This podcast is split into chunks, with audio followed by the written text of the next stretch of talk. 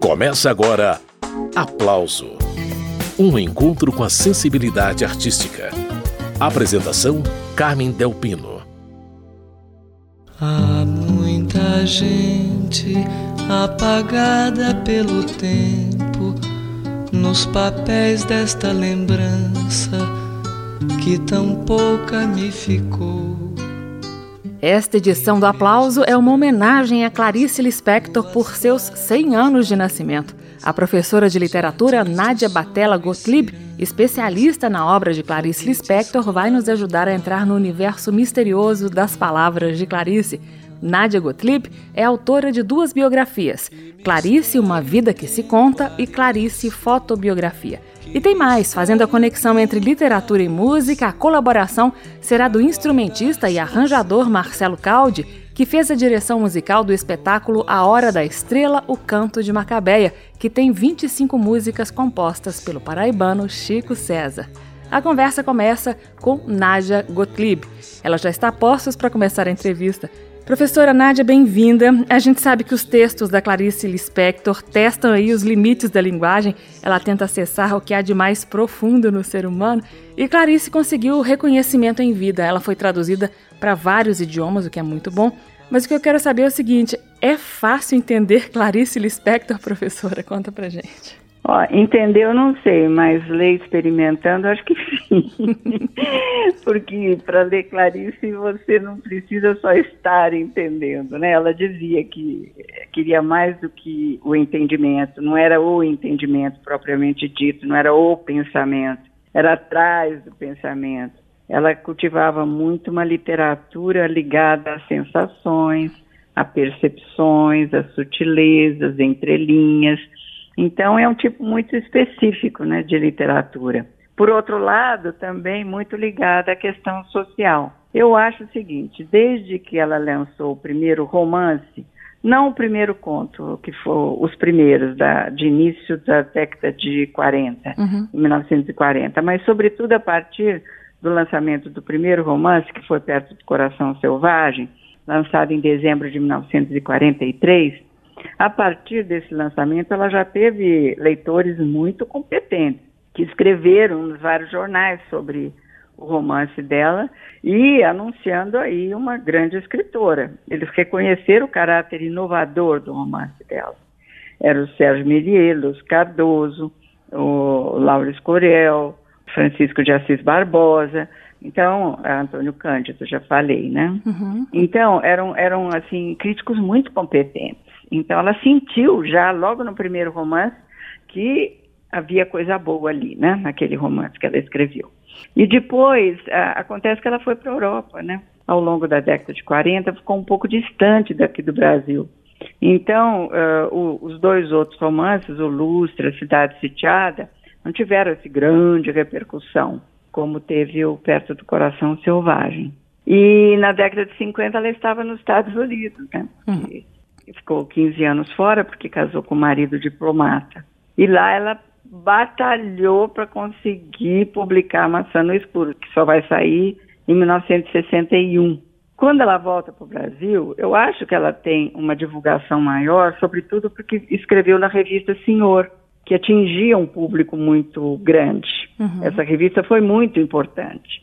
Muita gente conheceu Clarice, Betânia, Caetano, eles conheceram Clarice através dos contos que a Clarice publicou nessa revista Senhor, no começo da década de 1960.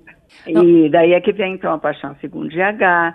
Em 65 já começa a ver uma adaptação de textos dela para o teatro, né? Então, eh, eu acho que foi assim uma divulgação gradativa e ela chega mesmo a ser muito conhecida. Começa a escrever páginas femininas nos jornais, isso também aumenta né, a repercussão passa a ser mais conhecida ainda. Então, acho que nos anos 70, ela já, sabe, tinha certo prestígio. Não sei se ganhava dinheiro, porque isso uhum. acho que não. Uhum. É, tanto que ela escreveu no jornal As Páginas Femininas, porque ela precisava completar o orçamento familiar dela da, do que recebia do, do marido, né, depois da separação. Então havia essa atividade de jornal para ganhar dinheiro e também atividade eh, de escritora que tá, continuava editando livros né, uhum. ao longo da década de 70.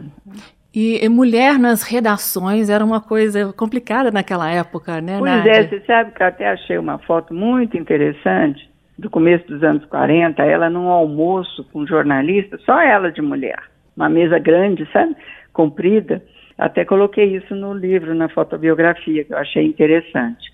Então, ela, ela quando foi para o Rio, ela conseguiu um grupo, uh, se inserir num grupo intelectual de escritores, né, na década de 40. E que depois eh, esse grupo até aumentou, né, com os amigos mineiros dela, né? Além do Luz Cardoso, de antes, ela passou a conhecer outros, né, como Fernando Sabino, Hélio Pellegrino, Otto Lara Rezende.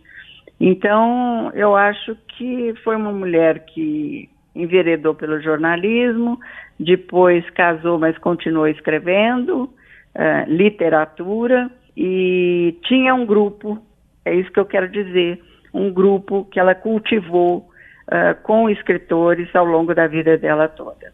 A vida e a obra de Clarice Lispector são muito ricas. A professora Nádia Gottlieb seguirá nos fazendo companhia, ela ainda tem muito para contar, mas por agora eu faço uma pequena pausa na entrevista para ouvir música. Em 1968, Caetano Veloso gravou a canção Clarice. Na letra ele repete: Que mistério tem Clarice, que mistério tem Clarice. Será que você consegue descobrir? Há muita gente apagada pelo tempo nos papéis desta lembrança que tão pouca me ficou. Igrejas brancas, luas claras nas varandas, jardins de sonho e cirandas, foguetes claros no ar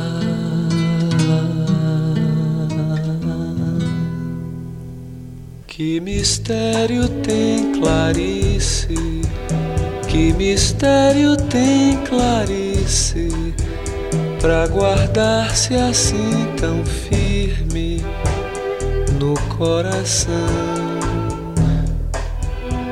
Clarice era morena, como as manhãs são morenas era pequena no jeito de não ser quase ninguém. Andou conosco caminhos de frutas e passarinhos, mas jamais que se despiu entre os meninos e os peixes entre os meninos e os peixes, entre os meninos e os peixes do rio, do rio. Que mistério tem Clarice? Que mistério tem Clarice? Pra guardar-se assim tão firme coração. Receio do frio, medo de assombração. Um corpo que não mostrava, feito de adivinhação. Os botões sempre fechados. Clarice tinha o recato de convento e procissão.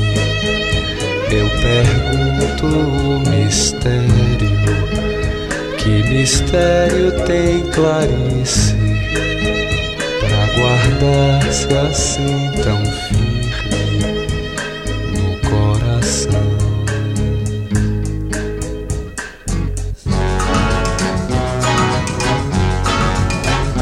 Soldado fez o coronel reverência, o padre fez penitência, três novena e uma trezena.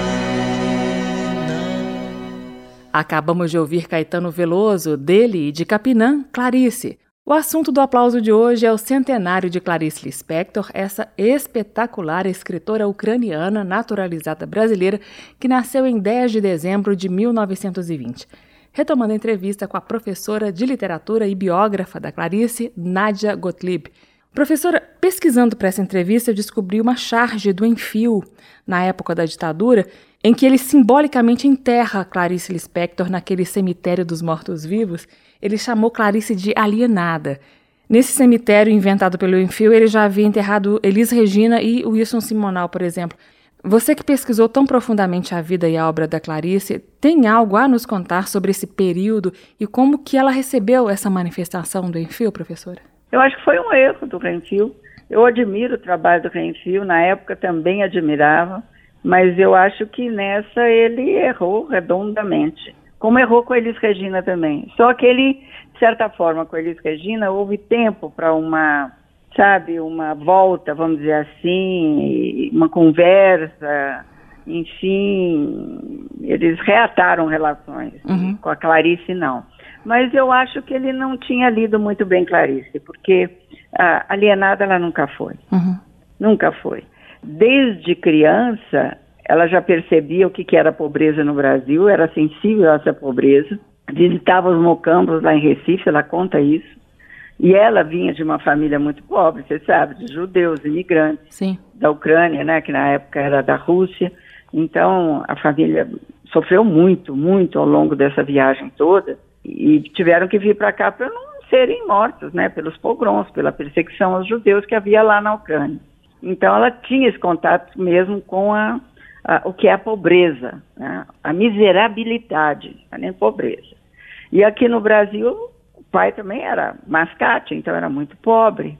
E a irmã dela, a Tânia uh, Kaufmann, que eu conheci, a Tânia me contou que eles comiam assim pão amanhecido com laranjada aguada, né? Então eles passavam fome também, é uma coisa curiosa. E quando ela faz o direito, diz, diz ela que estudou direito justamente porque queria, queria se dedicar à justiça, lógico. Então ela fala até nos presídios que ela queria, enfim, né, ver se melhorava essa, essa condição de, de presídios né, no Brasil. Eu estou entrevistando a professora de literatura Nádia Gottlieb, Ô, professora, a senhora citou aí duas cidades que foram importantes para Clarice Lispector, o Rio de Janeiro, para onde ela se mudou aos 14 anos, onde posteriormente estudou direito e onde começou a atuar como jornalista, inclusive, mas também houve o Recife, da infância da Clarice, né, professora? Ela chegou em, em Maceió, né, primeiro. Hum, hum. Com, ela dizia que chegou com, três, com dois meses, mas ela chegou mesmo foi com um ano e três meses, pelos documentos que eu consegui reunir. E ali ela ficou três anos. Então, eh, quando ela chegou no, em Recife, foi ali que ela foi alfabetizada, aprendeu a ler, aprendeu a escrever, tentou escrever no jornal, mas o jornal não recebeu uh, os contos dela. Essa história é conhecida, né? Uhum. Porque dizia ela que não contava fatos, mas sensações. Então, isso é, um, é, é uma das marcas uh, da Clarice, quer dizer, não se ater ao episódico só, né, mas uh, aquilo que envolve, vamos dizer assim, o fato em si, né, contado. Né? E então foi em Recife é muito importante para ela. E ela sempre dizia, gostava das comidas de Recife, da cultura de Recife, e tanto que quando morava no Rio, já separada do, do marido, nos anos 60 e 70, ela frequentava a Feira de São Cristóvão. E foi lá que ela viu, então se inspirou para criar a personagem Macabéa de A Hora da Estrela, que é uma legoana, a lagoana, que vem para o Rio de Janeiro, tenta a vida no Rio de Janeiro e vive miseravelmente no Rio de Janeiro. É, como dizer que uma criatura dessa não está extremamente ligada com, a, com, as nossas questões, né? Não tem jeito, né, Nádia? E Só... escreveu sobre justiça. É? Você vê, em 1967, hum. ela participou, né, no, em 68, da passeata. Mas em 1967, a primeira crônica que ela publica no Jornal do Brasil é uma crônica sobre a fome. Olha é a mãe que não consegue fazer a, o filho dormir porque o filho está com fome. E a mãe vai ficando irritada, não dorme, dorme, e o filho não dorme. E não dorme por quê? Porque tem fome. E ela não tem o que dar para ele de comida. Quer dizer, é uma mulher que não só enxergava muito bem o que, que é a discriminação social no Brasil, e o que, que é a, a má distribuição de renda, mas ela passa isso para nós, faz a gente ficar indignada com essa situação. Isso não, absolutamente está muito distante do que aquilo que o Renfil chamou de alienação de Clarice. Muito bem, essa é a biógrafa de Clarice Lispector, Nádia Batella Gottlieb. Daqui a pouco segue a conversa sobre o centenário de Clarice Lispector, mais uma pausa para ouvir música. Eu separei a canção A Hora da Estrela, que está no álbum Daqui para o Futuro, lançado em 2007 pela banda mineira Patofu. Vai ouvindo. Ela está pronta para mudar a sua vida sempre. Já imagina como tudo vai ser tão diferente. E aquele lugar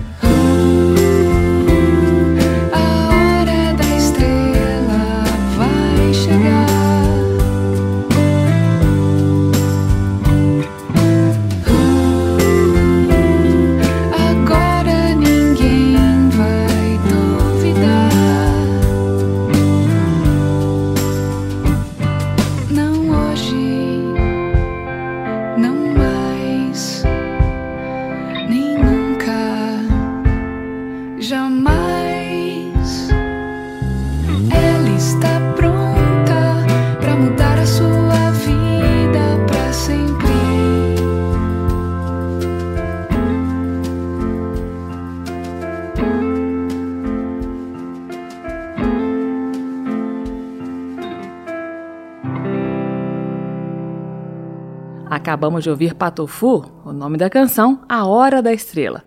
O assunto do programa de hoje é o centenário da escritora Clarice Lispector. A entrevista é com a biógrafa de Clarice, Nádia Gottlieb, autora dos livros Clarice, Uma Vida que se Conta e Clarice, Fotobiografia.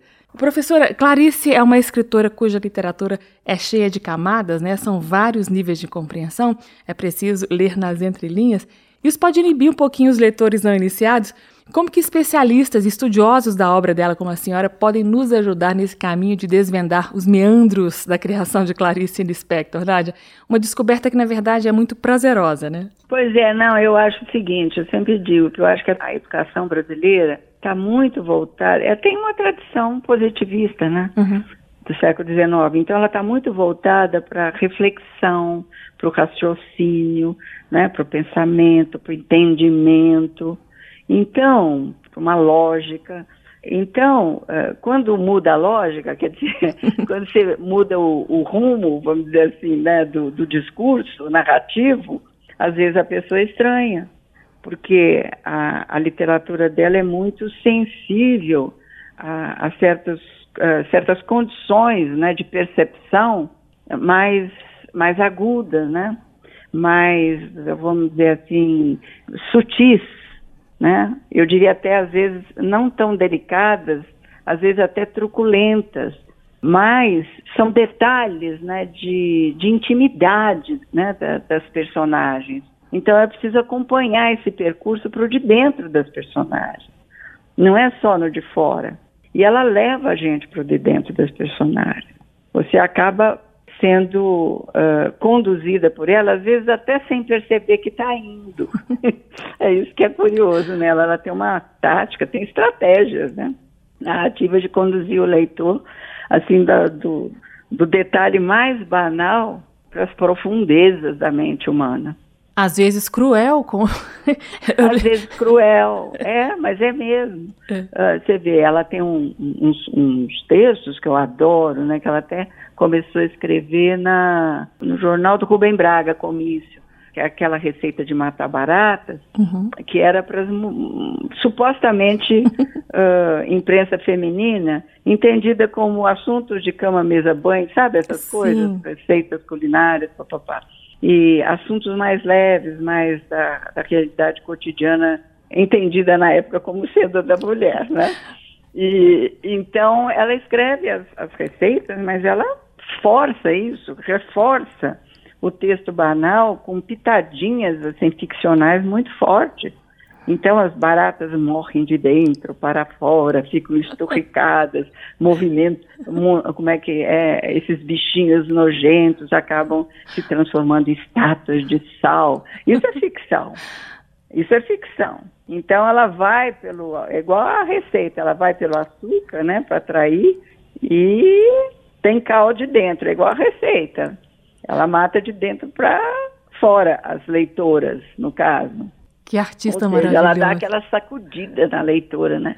Aquela chacoalhada, vamos ver, vai, muda isso, né? Veja o mundo de modo diferente, né? Perceba que eh, tais padrões não estão servindo mais. e com isso ela vai fazendo o serviço dela, né? De não como um compromisso assumido, ela não era militante, uhum mas a linguagem dela naturalmente é alimentada a desmitificar estereótipos. Ela desmonta padrões.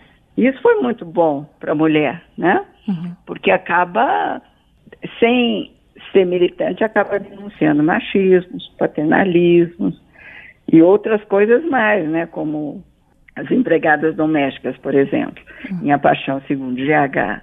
Ela acaba a linguagem diz que as pessoas precisam ter visibilidade na sociedade onde elas vivem. E que é uma coisa que a sociedade classista, construída em suportes né, muito capitalistas, não, ainda não teve condição de resolver esse problema. Essa é a professora de literatura Nadia Gottlieb. A gente está falando muito sobre Clarice Lispector, mas eu acho que ir ao texto da Clarice é a melhor maneira de vislumbrar um pouquinho as dores, os sustos, os incômodos explicitados pela Clarice. Então vamos ouvir a atriz Araci Balabanian dizendo o texto Se Eu Fosse Eu. É Clarice Lispector jogando a isca. Quando não sei onde guardei um papel importante e a procura se revela inútil, pergunto-me se eu fosse eu e tivesse um papel importante para guardar, que lugar escolheria? Às vezes dá certo, mas muitas vezes fico tão pressionada pela frase se eu fosse eu, que a procura do papel se torna secundária e começo a pensar.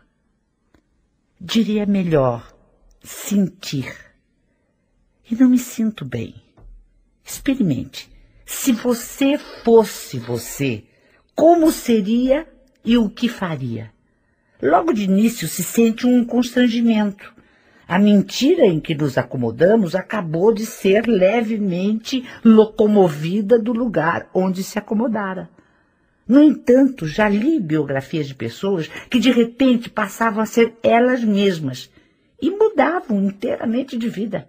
Acho que se eu fosse realmente eu, os amigos não me cumprimentariam na rua, porque até minha fisionomia teria mudado. Como? Não sei. Metade das coisas que eu faria se eu fosse eu, não posso contar. Acho, por exemplo, que por um certo motivo eu terminaria presa na cadeia. E se eu fosse eu, daria tudo que é meu e confiaria o futuro ao futuro. Se eu fosse eu, parece representar o nosso maior perigo de viver, parece a entrada nova no desconhecido. No entanto, tenho a intuição de que, passadas as primeiras chamadas loucuras da festa, que seria, teríamos enfim a experiência do mundo. Bem sei, experimentaríamos enfim, em pleno, a dor do mundo. E a nossa dor, aquela que aprendemos a não sentir mas também seríamos por vezes tomados de um êxtase de alegria pura e legítima que mal posso adivinhar. Não. Acho que já estou de algum modo adivinhando porque me senti sorrindo e também senti uma espécie de pudor que se tem diante do que é grande demais.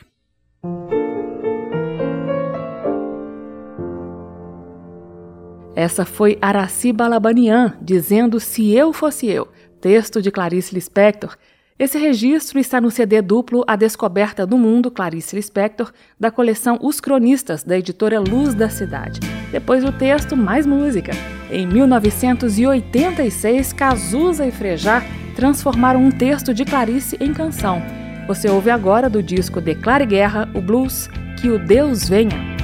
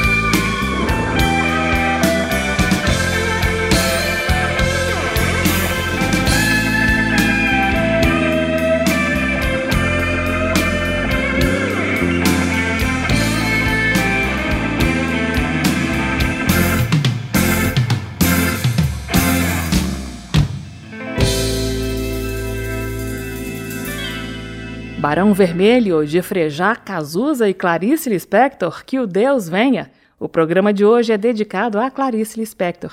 Em 10 de dezembro de 2020, comemora-se o centenário da mais brasileira das ucranianas.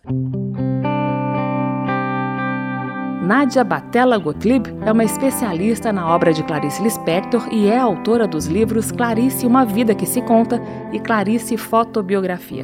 Ela participa desta edição do Aplauso por causa do centenário de Clarice Lispector, que se comemora em 10 de dezembro de 2020.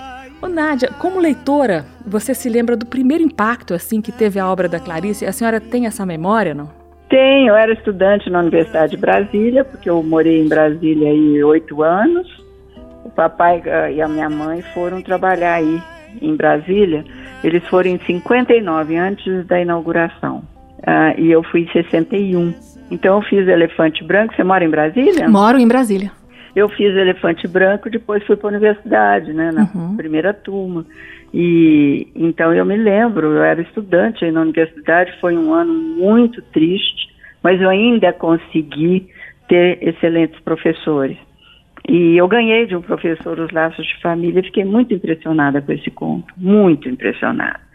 E era muito diferente de tudo que eu já havia lido antes, e havia momentos em que eu nem sabia contar o que estava acontecendo. E isso faz parte mesmo da Clarice, né? Você experimenta alguma coisa que não sabe bem o que é. É impressionante. E depois é que eu fui ler A Paixão Segundo de H, mas a minha entrada, assim, na leitura de Clarice foi com os laços de família, é, na década de 60, acho que era em 64, 65, por aí.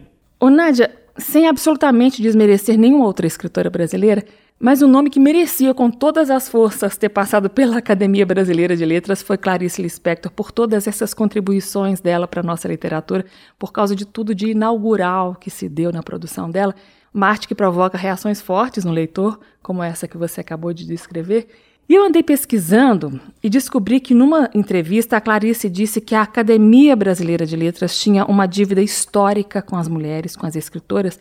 Mas eu fico pensando aqui, será que ela mesma, Clarice, aceitaria uma indicação para a ABL? Ela tinha temperamento para tal, professora?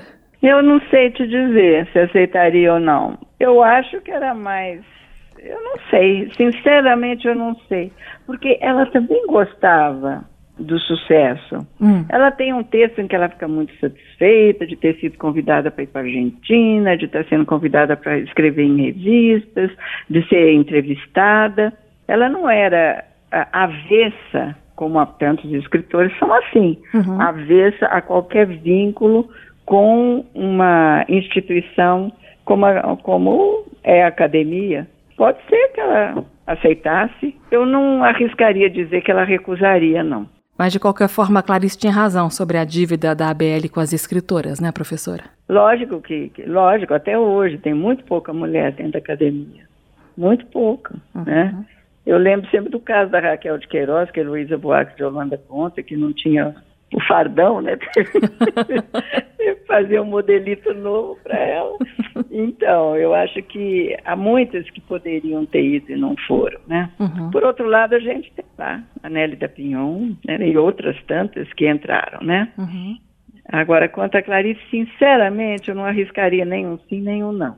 Eu imaginava que não, pelo temperamento, mas. É, pelo temperamento dela, mas eh, eu tenho textos eu já li textos dela em que ela fica feliz e ela tinha muitos amigos lá dentro, né? Uhum. O João Cabral, o Guimarães, Rosa, né? Então, a, a, academia também tem esse laço que é o seguinte, eles não levam pessoas que não possam ter amizade com os outros. Uhum. Então, não é só uma instituição que visa a capacidade intelectual e artística da pessoa convidada.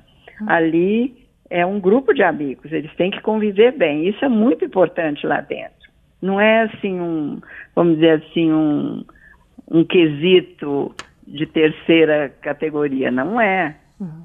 Então, como, sei lá, como ela tinha amizades, quem Sim. sabe pela amizade aceitaria também. A gente nunca sabe. Ela ficaria linda com, com modelito. Também acho que ficaria linda com modelito. Não sei se ia fazer algumas alterações no da Raquel para ficar mais moderninha, né? Eu acho que sim. Muito bem, eu estou entrevistando a professora de literatura Nádia Gottlieb, assunto o centenário de Clarice Lispector. Separei para a gente ouvir agora Maria Bethânia cantando uma composição de Adriana Calcanhoto que é entremeada por um texto de Clarice Lispector. Ah. A Yara a que dorme na vitória régia. Ai daquele que cai na tragédia da nudeza da sua voz.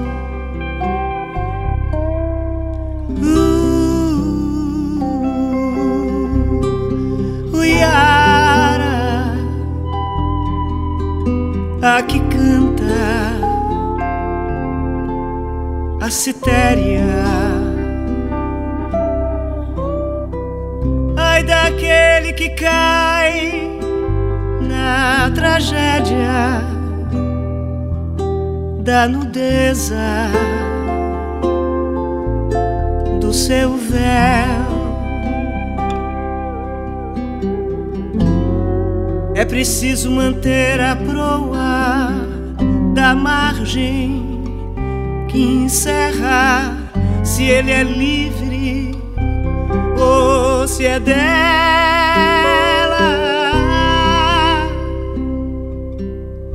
A Yara,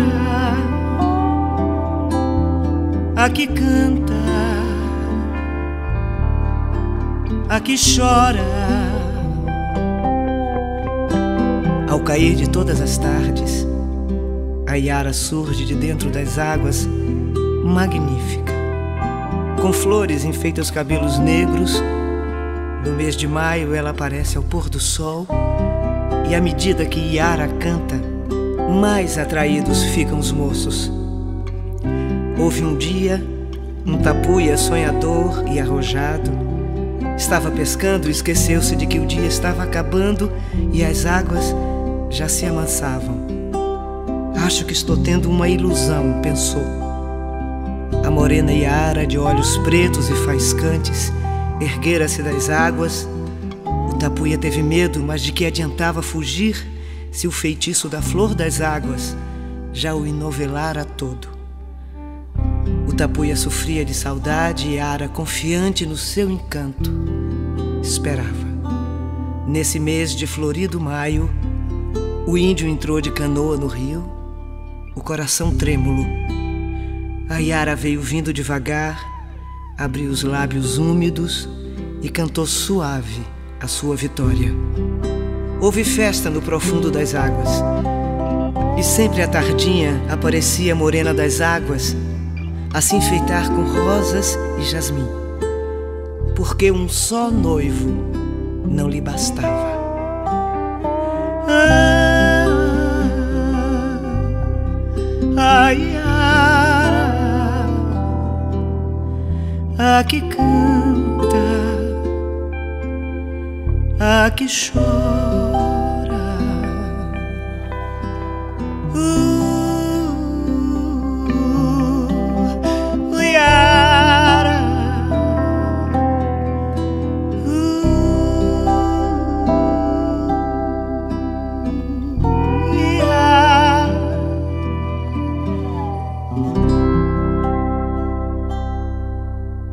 Acabamos de ouvir Maria Betânia, de Adriana Calcanhoto, Uma Yara. Citação de A Perigosa Yara, texto de Clarice Lispector, extraído do livro Como Nasceram as Estrelas, Doze Lendas Brasileiras, da editora Nova Fronteira.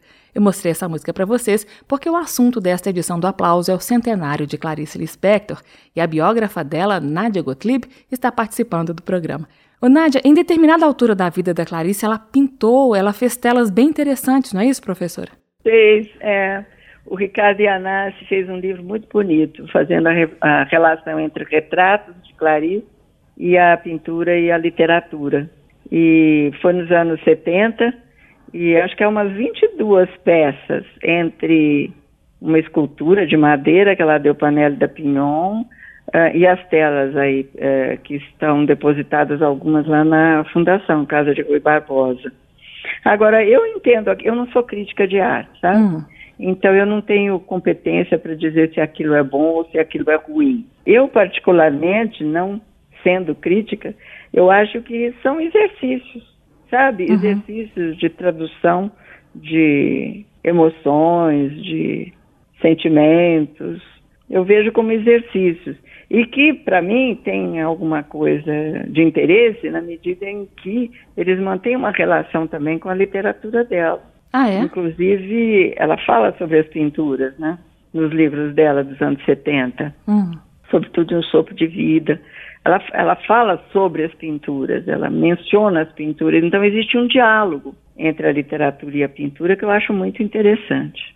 Falando então nos diálogos entre linguagens artísticas, a senhora prestou consultoria para a equipe do filme A Paixão Segundo GH, que é dirigido por Luiz Fernando Carvalho, roteiro de Melina Dalboni. A previsão de lançamento é para 2021. Qual que é o mérito do Luiz Fernando nesse filme, na sua opinião, Nádia? Ele captou muito o que é ser Clarice Lispector nesse romance A Paixão Segundo GH. E o Ou, que? eu diria até mais, o que é ser Clarice. É, a senhora consegue explicar para a gente por palavras através do rádio o que é ser Clarice? Olha, o que é ser Clarice nesse romance, né? Então é ler o romance e ver o que, que o romance tem. Uhum. Então é a história de uma mulher que num dia conta o que aconteceu no dia anterior. Então existe essa troca de tempos, né, entre o agora, que é a, a atriz é a Maria Fernanda Cândido, entre o dia, né, em que ela conta e o dia anterior, que é da história contada. E é um filme que eu acho que tenta trazer o texto da Clarice, mas um texto através de sons, através de imagens, não é só o texto falado, vamos dizer assim, né, pela atriz. Então ele consegue uma linguagem cinematográfica que eu acho também que não, não é convencional. Por isso que eu acho, aí vem então o que você perguntou, eu acho que ele, uh, ele usa uma linguagem que não é convencional no cinema, assim como a, a Clarice usa uma linguagem que não é convencional no livro. Ele está muito próximo do que é a Clarice no romance.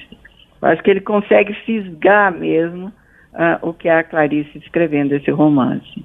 Muito bem, ficamos aguardando o lançamento do filme A Paixão Segundo o GH, do cineasta Luiz Fernando Carvalho. Professora Nádia Gottlieb, muito obrigada pela sua participação. Eu me despeço da senhora para receber o diretor musical de outro projeto sobre Clarice Lispector, o espetáculo A Hora da Estrela, o Canto de Macabé.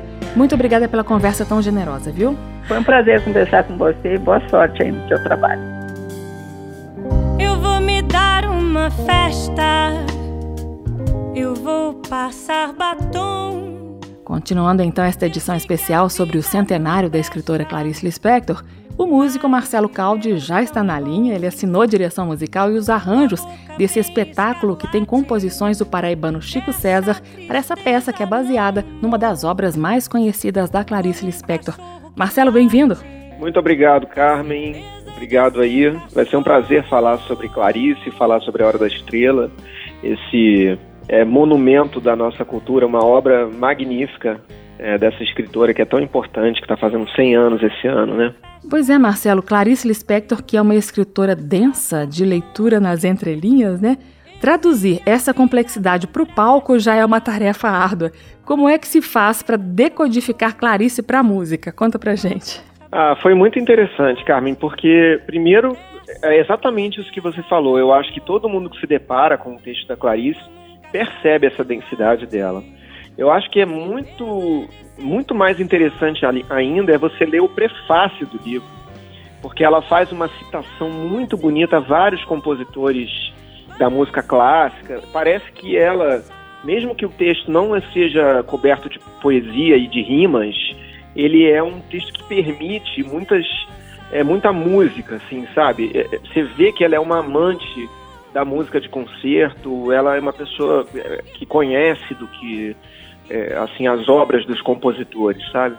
Então assim, o que aconteceu? O processo para mim, na verdade, foi até um pouco fácil, porque quem teve o trabalho de transformar o texto em música foi o Chico César. Isso. Porque ele é o autor das canções, né? E ele compôs 30 canções para o espetáculo. A gente nem utilizou todas, na verdade, né? Porque às vezes é quando você vai criando, concebendo o espetáculo, ele vai ficando muito grande e no final, naquele mês final, assim, antes da estreia, você tem que começar a fazer alguns cortes, né? Então, algumas das cenas e das músicas tiveram que, infelizmente, ser tiradas do espetáculo, mas são mais ou menos 25 a 26 músicas que a gente utilizou dele, e ele fez um trabalho brilhante. O Chico é um cara que tem um, um dom da palavra, assim, né? E ele, é, ele soube aproveitar muito bem as, as cenas, os capítulos, as, é, toda a história trágica, praticamente, da Macabeia, né? Que é uma retirante nordestina que vem das Alagoas com uma tia, né? Porque os pais já faleceram, é uma coisa assim, aquela história típica, né, do retirante nordestino que vem tentar a vida no Sul Maravilha. Então, é, o Chico teve esse, esse trabalho de pegar o texto e transformar em música, e eu tive o trabalho de pegar as músicas do Chico, adaptar para as tonalidades dos cantores, fazer os arranjos para os três músicos que estão em cena junto dos, dos atores, né, que são atores-cantores. Então, a minha parte foi uma parte, digamos assim, mais técnica, mas também eu tive que criar é, é, músicas é, de cena, né, assim, que, que ligassem as cenas. Então tem muita música instrumental também, né, coisas assim pontuais que vão é, dando cor às cenas e, a, e, a, e as mudanças de cena, principalmente, né. Então é o meu trabalho foi, foi um pouco por aí. Foram quatro meses de processo, é, mais ou menos do final de outubro, início de novembro até o início de março, quando a gente estreou. E aí, infelizmente, a gente ficou, a gente praticamente fez, acho que seis espetáculos durante duas semanas e aí paramos por conta da pandemia, né? Esse é o músico e arranjador Marcelo Caldi. Pois é, Cláudio, poucas pessoas tiveram a oportunidade de assistir ao espetáculo por causa dessa pandemia maluca. E eu procurei muito na internet e descobri que poucas músicas do espetáculo A Hora da Estrela, o Conto de Macabé, estão à disposição do público já. Quem não assistiu a montagem como eu deve estar aí super curioso. Por exemplo, eu queria saber se o Chico César musicou trechos do livro ou se ele criou letras a partir do texto dela mesmo. Conta pra gente. Olha, ele fez as duas coisas. Uhum. Ele, ele, ele compôs algumas das canções, se não me engano, bem poucas, acho que umas cinco ou seis, que ele fez sem utilizar necessariamente trechos ou palavras da Clarice. E tanto que a maioria das, das outras composições, ele colocou a Clarice como parceira, porque ele utilizou realmente frases e trechos do livro. E é muito interessante, porque, como eu falei, é, o livro não tem não tem nada que remeta assim a rimas ou a poesias, ela, ele, ela não tem essa preocupação é, na hora que ela concebe o texto, né? Uhum. Mas o Chico ele consegue de uma forma brilhante colocar é, utilizar é, pedaços, né, frases de um lugar e aí ele mistura com uma rima dele. Assim, ele fez um trabalho de ourives, assim, sabe, com, com a palavra da Clarice. E ele, eu tenho certeza que ele se identificou muito com esse texto também. Primeiro porque ele é nordestino também, segundo porque ele é um artista da palavra, né? Por mais que ele seja cantor, compositor, violonista, ele tem uma coisa com a palavra que é muito especial. Você identifica muito facilmente quando uma música é do Chico, né? Porque ele usa muitas figuras de linguagem, ele tem um jeito de fazer a métrica da música dele de uma maneira bem peculiar e original. E, e, e você identifica, mesmo a música tendo os elementos da Clarice, você identifica que é uma coisa do Chico, sabe? Uhum. É difícil de falar assim, né? É, porque é, para quem não ouviu ainda, fica difícil de, de, entender, mas eu acho que quando as pessoas puderem prestigiar o espetáculo, puderem assistir, eu acho que todas vão entender bem o que eu estou falando, assim, a coisa da, dessa função que o Chico colocou assim na, na canção. E é muito interessante, o Chico ele trabalhou as, é, as músicas assim com muito afinco na, na sua relação com, por exemplo, com as com os estilos musicais, sabe? Tem muita coisa que puxa para pro blues ou pro rock, mas também tem muita coisa que puxa para uma coisa tradicional brasileira, assim, baião, samba, choro, machixe, é, quadrilha, um, um shot. Então a macabeia, principalmente a macabeia, quando ela está na fase mais jovem, no início da, do espetáculo, ela canta é, de um jeito mais menina, né? Que é a Laila Garran, que é uma excelente atriz, uma excelente cantora, uma pessoa muito preparada para o palco. Então ela tem todo um jeito de cantar mais tradicional, talvez mais é, mais raiz, assim, enraizado na cultura nordestina. E depois, quando ela vai ficando mais empoderada ao longo do espetáculo, ela vai virando uma macabeia mais com uma voz assim blue, assim. É bem interessante assim de observar essa essa mudança que vai tendo ao longo do espetáculo, né? E a Laila ela faz dois personagens, porque o, o livro ele é ele tem um, um, um o, o, personagem principal é o autor do livro. Né? A Clarice Lispector se coloca no livro como um autor e o autor que escreve sobre a Macabeia. Então, a, a, o, o, nosso diretor, o André Paz Leme, ele transformou esse autor numa autora, só que essa autora virou a atriz. Então, é a atriz do espetáculo que faz a Macabeia. Então, a, a, Laila Garran ela faz uma atriz que está divagando sobre como é fazer o papel de uma personagem como a Macabeia, e ela faz a própria Macabeia. Então ela também exerce essa diferença na voz, na canção, é, no, no, nos estilos musicais, né, no jeito de cantar. Ela coloca é, elementos diferentes assim da sua própria voz nesses personagens. E Marcelo, em que momento do espetáculo que aparece o Vermelho Esperança? O Vermelho Esperança ele aparece mais para o final do espetáculo. É, que, o Vermelho Esperança é uma, é uma música a gente gravou duas músicas, né, para poder lançar como singles. Né, uhum. que é, o Vermelho Esperança, inclusive, está disponível no Spotify para quem quiser encontrar. E o Vermelho Esperança, ele está ali, digamos, no último quarto do espetáculo. É quando a Macabeia já se sente, é, assim, ela já sofreu tanto aqui, dentro, aqui na cidade do Rio de Janeiro, né? A Macabeia é aquela pessoa que é oprimida pelo chefe, pelo próprio namorado, é oprimida pela colega de trabalho, é uma pessoa muito tímida, muito recatada. E assim ao longo do, na verdade, no livro ela não nem aparece muito esse empoderamento dela, mas no espetáculo o nosso diretor, o André, ele ele fez questão de, de colocar assim uma possibilidade dessa transformação, dessa rebeldia que a Macabeia poderia ter, sabe? Uhum. E isso aparece justamente nessa hora do Vermelho Esperança, na hora em que ela bota toda a energia dela ali para fora e, e, canta essa música assim brilhantemente. Eu tenho a canção Vermelho Esperança separadinha aqui, você ouvinte não precisa nem desligar o rádio para ir pesquisar. É agora, Laila Garran e a trilha original do espetáculo A Hora da Estrela, o Canto de Macabeia.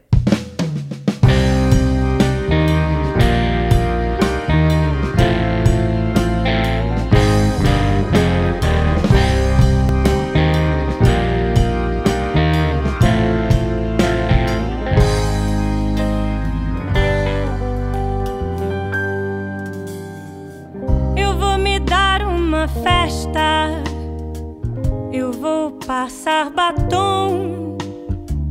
Eu sei que a vida não presta, mas viver é tão bom. Com a boca bem escarlate, dessa tristeza não morro. Como um cachorro que late, a certeza de ser cachorro.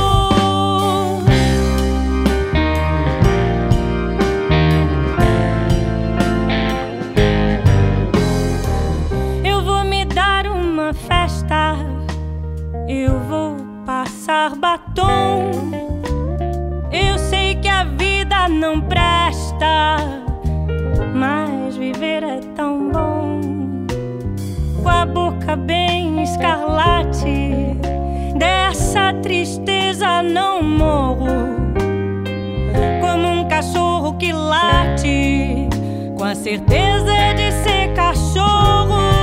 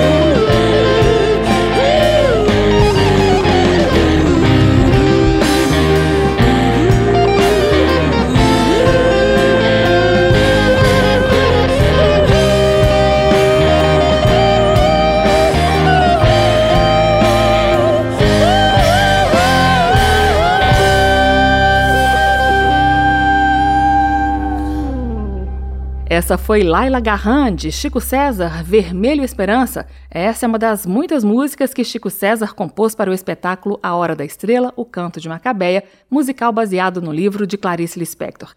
Aguardem porque em breve a trilha sonora do espetáculo vai virar disco. Chico César fez 30 músicas para a peça. Pelo arraso que foi Laila Garran cantando Vermelho Esperança, já dá para imaginar o que, que vem por aí. Marcelo Caldi, eu agradeço a sua participação nesse aplauso especial sobre o centenário de Clarice Lispector. Eu estou aí na torcida para que a Hora da Estrela volte logo a entrar em cartaz assim que a pandemia passar. Parabéns pela direção musical do espetáculo, pelos arranjos e obrigada pela conversa, viu? Poxa, muito obrigado, Carmen. Agradeço aí. Um beijo para todos os ouvintes também. Uhum. E até a próxima. Até. Um grande abraço. Saúde. Um abraço. Tchau. Saúde. Até Tchau. logo.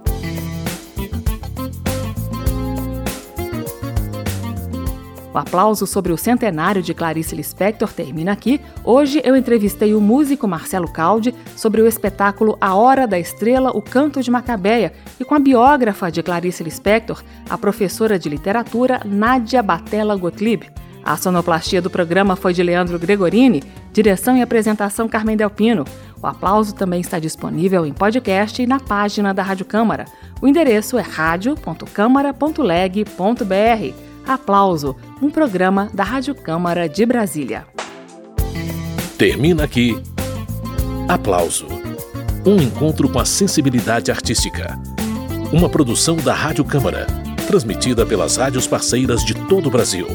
Apresentação: Carmen Del Pino.